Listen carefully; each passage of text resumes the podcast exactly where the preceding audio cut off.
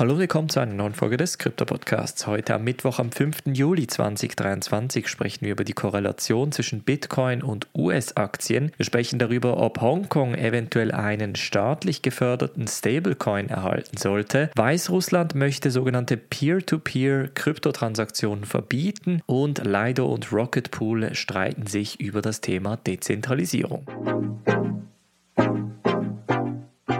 springen wir in diese erste News Story und zwar geht es um die Korrelation zwischen US-Aktien und Kryptos, vor allem wenn man den 90-Day Rolling Correlation genauer anschaut. Und zwar zeigt diese Korrelation, dass es basically keine Korrelation zwischen den US-Aktien sowie auch dem Nasdaq, dem SP 500 und Kryptowährungen gibt. Das ist die tiefste Zahl seit Juli 21 und das zeigt ganz klar, dass Krypto momentan in eine andere Richtung läuft als die US-Aktien.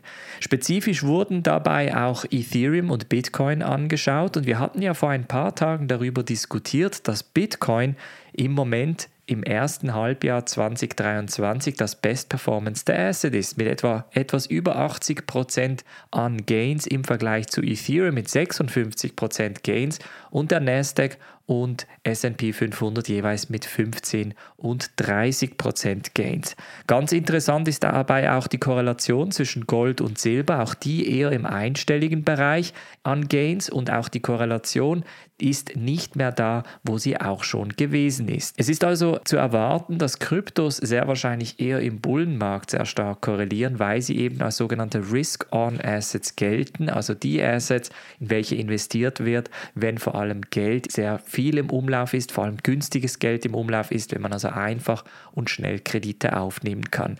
Im Bärenmarkt scheint diese Korrelation eben nicht vorhanden zu sein und wie gesagt ist diese Zahl die tiefste seit Juli 2021. Ob sich nun Bitcoin und Ethereum komplett von dem Aktienmarkt trennen und ihren eigenen Weg gehen, bleibt natürlich noch abzuwarten. Sehr wahrscheinlich zumindest am Anfang noch nicht, aber das war natürlich immer langfristig die These hinter den Kryptoentwicklern, dass sich vor allem Bitcoin und Ethereum in eine andere Richtung als der Aktienmarkt und vor allem die allgemeine Wirtschaft bewegen. Dann springen wir nach Hongkong und sprechen über ein neues wissenschaftliches Research Paper, das vom Vizepräsident der Hong Kong University of Science and Technology, Wang Yang, herausgegeben wurde.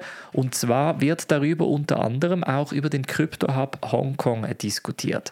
Jetzt spricht man hauptsächlich darüber, dass gemäß diesem Research Paper Hongkong eventuell einen eigenen Stablecoin brauche, vor allem als Konkurrenz zu Tether und anderen Stablecoins. Ganz wichtig bei diesem Research Paper ist allerdings, dass die Wissenschaftler nicht nur Hongkong empfehlen, einen Stablecoin einzuführen, sondern diesen Stablecoin auch in Unterstützung mit der Regierung aufzubauen. Das bedeutet eventuell den Hongkong-Dollar entsprechend zu digitalisieren, gleichzeitig eine Art Stablecoin zu schaffen, also gewisse Krypto-Optionen einzubauen. Und dann fragt man sich natürlich, ist das nicht schon eine CBDC, wenn eine Stablecoin eingeführt wird von einer Regierung, welche grundsätzlich den Hongkong-Dollar 1 zu 1 natürlich spiegelt. Ganz spannende Entwicklung natürlich aus Hongkong, welches sich langsam aber sicher zu einem Krypto-Hub entwickelt. Dann springen wir nach Weißrussland und sprechen über sogenannte Peer-to-Peer-Kryptotransaktionen. Die sollen nämlich in Weißrussland verboten werden,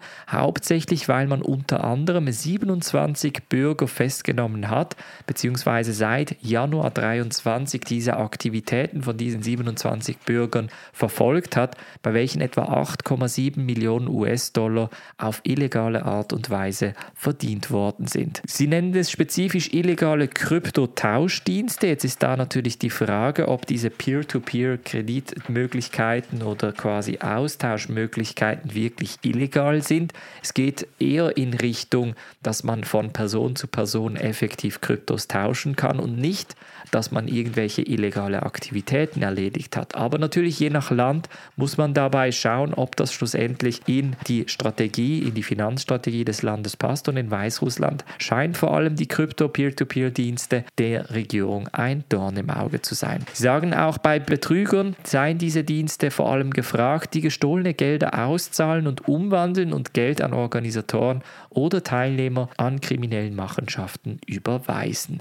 Und das könnte natürlich so ein bisschen in diese Richtung gehen, dass man diese Peer-to-Peer-Dienstleister nimmt, um dann schlussendlich auch gehackte Gelder oder eben gestohlene Gelder entsprechend zu waschen und sich auszubezahlen. Dann sprechen wir über Dezentralisierung, spezifisch über die Liquid Staking Protokolle Lido und Rocket Pool. Die sind natürlich in strenger Konkurrenz, wobei Lido Finance da natürlich die ganz klare Nummer 1 ist und Rocket Pool dafür aber von der Ethereum Foundation unterstützt wird. Jetzt gab es hier eine Diskussion unter anderem auch auf Twitter, bei welcher ein Mitglied von Lido den Konkurrenten Rocket Pool beschuldigt hat, dass das Ganze gar nicht so dezentralisiert sei, wie sie immer sagen. Es sei sogar zu zentralisiert, weil es sich bei einem spezifischen Rocket Storage Contract auf einer Ethereum-Adresse einen gewissen Parameter enthalte, welches Guardian gelabelt ist. Und das Guardian oder Only Guardian ist dabei gedacht, dass nur eine Adresse